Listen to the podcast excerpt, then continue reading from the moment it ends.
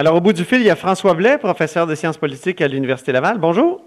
Bonjour. Et ancien ministre euh, de l'Éducation, entre autres. Euh, on, vous, on vous rejoint, vous êtes en, télétravail, vous aussi, comme euh, la plupart des Québécois. Oui.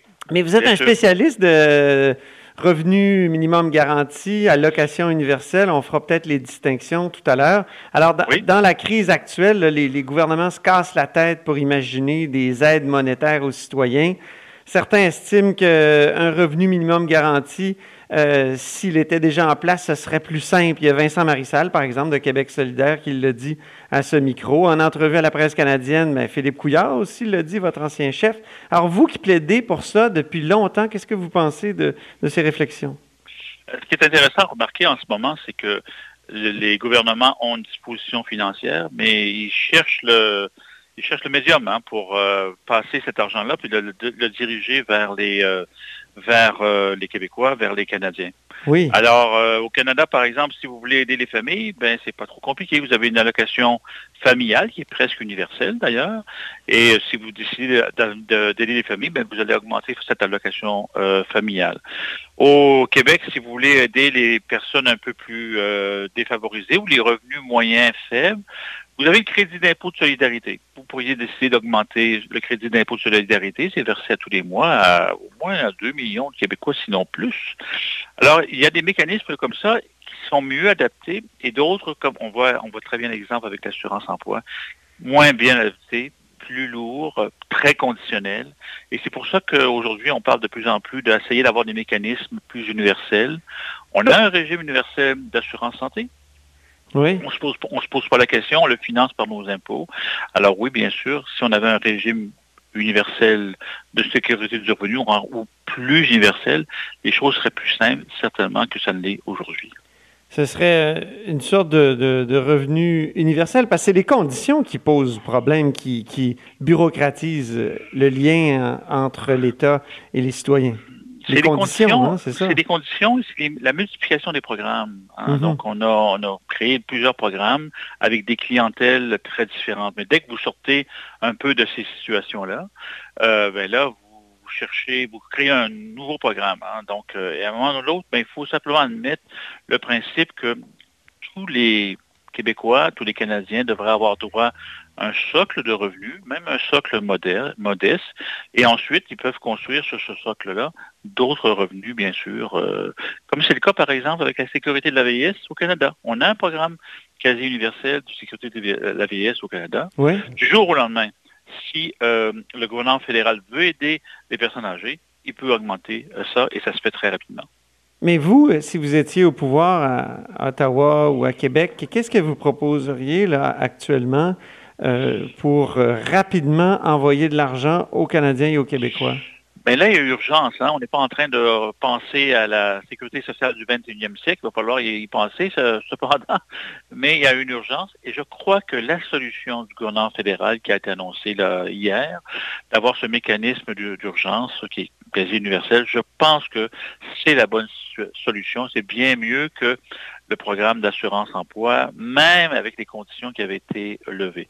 Je crois que le gouvernement fédéral fait le bon choix. Ce n'est pas un programme parfait, un programme d'urgence, mais je crois que c'est à peu près la bonne solution. Mais ça va être long avant que les Québécois et les Canadiens reçoivent l'argent. Site web le 6 avril, après ça, euh, ça va prendre 10 jours avant. On aurait aimé que le fédéral ait cette idée-là il y a deux semaines. Oui, c'est hein, ça. Plutôt, qu'envoyer les gens à l'assurance emploi et ensuite dire maintenant finalement on va aller vers autre chose. On aurait préféré, tout le monde, le fédéral aussi, j'en suis sûr, nos représentants auraient préféré avoir cette idée-là il y a deux semaines parce que je pense que l'argent serait à peu près disponible euh, aujourd'hui. Alors, Québec solidaire dit, ben, le gouvernement du Québec, maintenant, devrait pallier, devrait tout de suite euh, instaurer un revenu universel d'urgence. Qu'est-ce que vous pensez de cette proposition? Bien, euh, bon, euh, déjà, ce que fait le fédéral, c'est quand même assez bien. je pense qu'on le reconnaît. Tardif, mais en termes de, de somme, c'est assez bien. Très coûteux. Ça va aller à des clientèles, on sait, qui ne sont pas nécessairement prioritaires, mais parce que c'est l'urgence, on y va. Est-ce que le Québec doit faire de même? il faudrait évaluer le coût de ce programme-là. En ce moment, il est impossible à évaluer. La proposition de Québec solidaire est impossible à évaluer. Et en plus, disons, y aller sur la bonne foi des gens, c'est peut-être pas l'idée là. Euh, c'est une idée qui, est un peu un peu dangereuse et qui peut même créer des tensions là, dans la dans la société. Alors moi, je serais prudent avec ce type de proposition là. À long terme, instaurer une forme d'allocation universelle, un revenu stock, c'est une bonne idée. Mais encore une fois, il faut bien le faire. Il faut le faire de façon crédible en, intégrant bien la proposition à la fiscalité. Oui, mais je me souviens quand on, on, a commencé à discuter de tout ça il y a une vingtaine d'années, vous et moi, François Blais, vous disiez, euh, ça prend une allocation universelle. Et pour ce faire, il faut éliminer tous les autres programmes. Non, non, il faut faire attention. C'était l'idée de Philippe Van Parijs, qui, qui, est un de vos inspirateurs. Oui, c'est-à-dire que pour financer une allocation universelle dans un pays riche comme le nôtre, on n'a pas besoin d'ajouter de l'allocation à tous les programmes qui existent. Et c'est vrai que ce serait une bonne idée. On a parlé tout à l'heure qu'il y avait trop de programmes, que c'était difficile de s'y retrouver. Donc, ce serait euh, une bonne idée, et c'est comme ça qu'il faut le faire, de substituer l'allocation universelle à certains programmes importants. Par exemple, prenons le cas d'une proposition très concrète qui a été faite en 1985. On aurait dû suivre l'avis de cette proposition-là. C'était la commission McDonald sur l'avenir de l'économie euh, euh, au Canada, compte tenu qu'on voulait aller vers euh, le libre-échange avec les États-Unis et donc vers la mondialisation. La commission McDonald proposait d'abolir l'exemption personnelle de base que, que vous et moi, là, on demande quand on fait notre rapport d'impôt, et de transformer cette exemption personnelle de base, qui est le premier revenu minimum garanti au Canada. Ça date de 1917. À l'époque, c'était 1000 dollars par, par année. Mais c'est la première forme de revenu minimum garanti au Canada. Et de transformer cette exemption-là en un crédit d'impôt remboursable à chaque mois. L'impact serait très positif, notamment chez les plus euh, défavorisés.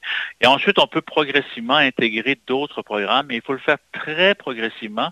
C'est le défi, c'est le principal défi, parce que si on, va, on va trop vite, il pourrait y avoir de nombreux perdants dans ces transformations.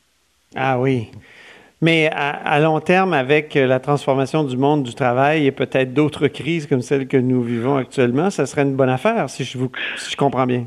Ben, oui, ça ne veut pas dire a, que ce serait la solution à tout.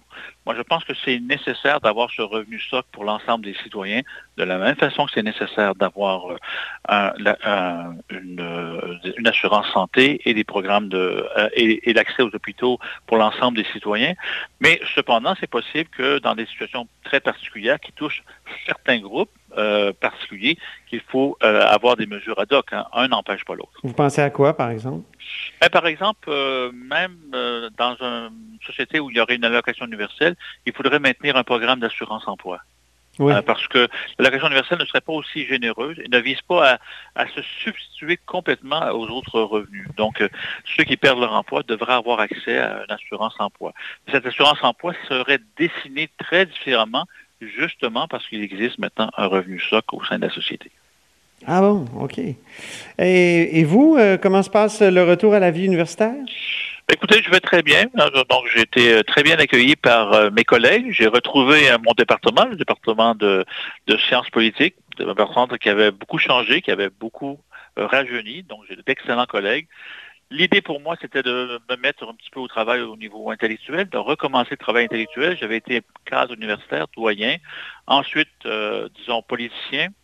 Et là, j'ai trouvé un objet de travail qui me fascine beaucoup, là, parce que je, suis un professeur de philosophie euh, politique avant tout. Donc, j'enseigne, je travaille en ce moment sur les théories contemporaines de la démocratie, les différentes façons de justifier de critiquer aussi les euh, conceptions de la démocratie qui sont en place euh, un peu partout dans le monde et dans la littérature euh, en philosophie politique. Et comment votre, comment votre pratique démocratique comme politicien a changé votre, ah, votre vision de, ben, ça? C'est pas utile, hein? C'est pas utile de voir comment la politique se fait concrètement, comment les élections se font. Hein. Donc, euh, quand on est professeur de sciences politiques, on n'est pas des praticiens nécessairement, hein, surtout quand on enseigne la philosophie politique. Donc, le, show a été, euh, pour moi, l'expérience a été extrêmement utile. J'essaie d'en faire bénéficier de façon non partisane, bien entendu, les étudiants. Vous ne militez plus euh, au Parti libéral du Québec? Non, je suis membre encore, et puis parfois je, parle à, d'anciens collègues, ça fait toujours plaisir. Moi, je pense que c'est important. Donc, l'engagement politique, c'est une bonne chose. Il y a différentes formes d'engagement politique, que je le reconnais. Mais donc, je suis encore euh, content d'être membre du Parti libéral et, parfois d'avoir des discussions avec d'anciens collègues sur des idées. Serait-ce euh, l'avenir de la sécurité du revenu et de l'allocation universelle ou d'autres enjeux, par exemple sur, euh, sur la démocratie aujourd'hui? Merci beaucoup, François Blais. Bonne chance à vous. merci, merci. Je le répète, François Blais est professeur de sciences politiques à l'Université Laval, ancien ministre de l'Éducation, entre autres, et vous êtes à l'écoute de La haut sur la colline.